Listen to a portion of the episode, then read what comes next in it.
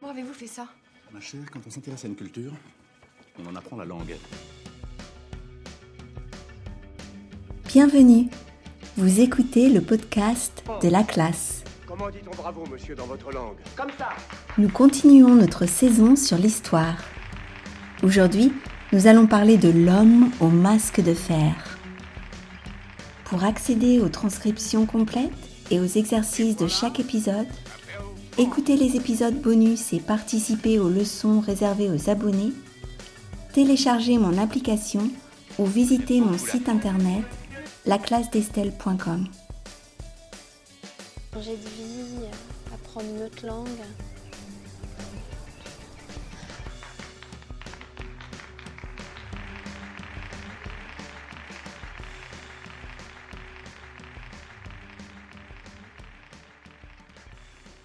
Dans la première partie de l'épisode, nous explorerons l'histoire du masque de fer. Dans la deuxième partie, nous étudierons la construction, certains d'autres. Commençons notre épisode. Vous avez peut-être vu les films Le masque de fer de 1962 avec Jean Marais et Jean Rochefort ou celui de 1998 avec Leonardo DiCaprio et John Malkovich. Mais saviez-vous que derrière cette légende se cache une histoire vraie L'homme au masque de fer est une figure mystérieuse qui a captivé l'imagination à travers des siècles. Mais derrière cette légende se cache une réalité historique fascinante. Au XVIIe siècle, sous le règne du roi Louis XIV, un prisonnier a été détenu toute sa vie avec un masque de fer dans différentes prisons.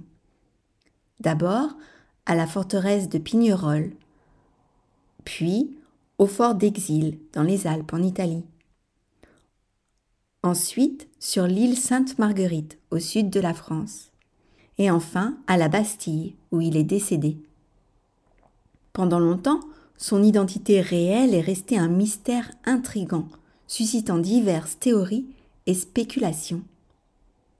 La véritable identité de cet homme masqué a donné lieu à des suppositions étonnantes sur ses origines et son statut social. Certains ont dit qu'il était peut-être le frère jumeau du roi, d'autres ont avancé l'idée qu'il était le fils illégitime du roi, voire un haut dignitaire détenu pour des raisons politiques. Tout comme le fantôme de l'opéra, cette histoire a passionné les écrivains nourrissant la légende de l'homme au masque de fer, notamment le célèbre récit d'Alexandre Dumas. L'histoire de l'homme au masque de fer est étroitement liée à son geôlier Bénigne d'Auvergne de Saint-Marc, ancien mousquetaire, qui l'a surveillé dans chaque prison où il a séjourné et qui a d'ailleurs fait fortune ainsi. En 1698, Saint-Marc a pris le commandement de la Bastille.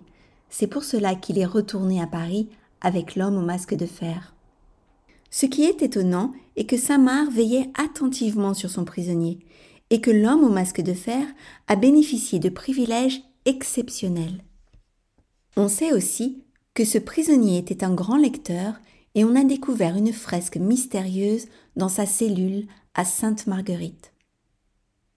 Aujourd'hui, les historiens pensent que Stage d'Auger, valet du roi, était bel et bien l'homme au masque de fer. Cependant, les raisons pour lesquelles Louis XIV a voulu le masquer, le fait que son nom ne devait jamais être prononcé et que Stage d'Auger ne pouvait parler que pour exprimer ce dont il avait besoin, restent des mystères.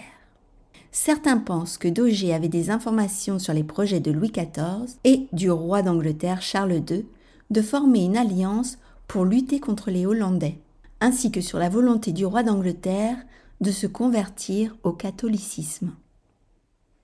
Que pensez-vous, chères auditrices et chers auditeurs? Croyez-vous que cette explication est convaincante? Ou préférez-vous l'hypothèse du frère jumeau ou du fils illégitime? Il y aurait apparemment plus de 50 hypothèses. C'est fou, non? Passons à notre deuxième partie. Certains d'autres est une construction qui nous aide à comparer ou à mettre en contraste des groupes. Lorsque nous utilisons certains et d'autres, nous comparons des groupes différents sans les spécifier. Par exemple, certains aiment les maths, d'autres préfèrent le français. Établit une distinction entre deux groupes indéterminés. Avec cette construction, on utilise des verbes à la troisième personne du pluriel. Notez que l'on peut aussi utiliser certains avec un nom.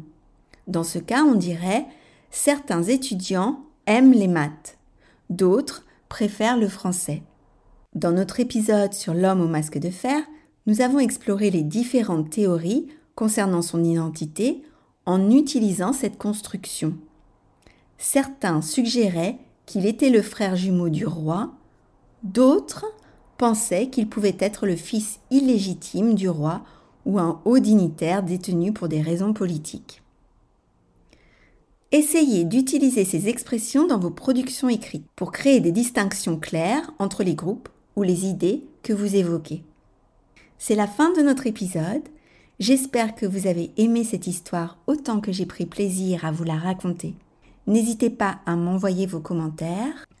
Cela me fera plaisir de les lire et de vous répondre. I hope you've enjoyed this story as much as I've enjoyed telling it. Don't hesitate to send me your comments. I'll be happy to read them and reply. Espero que hayas disfrutado con esta historia tanto como yo cantándola. No dudes en enviarme tus comentarios, estaré encantada de leerlos y responderte. À la semaine prochaine!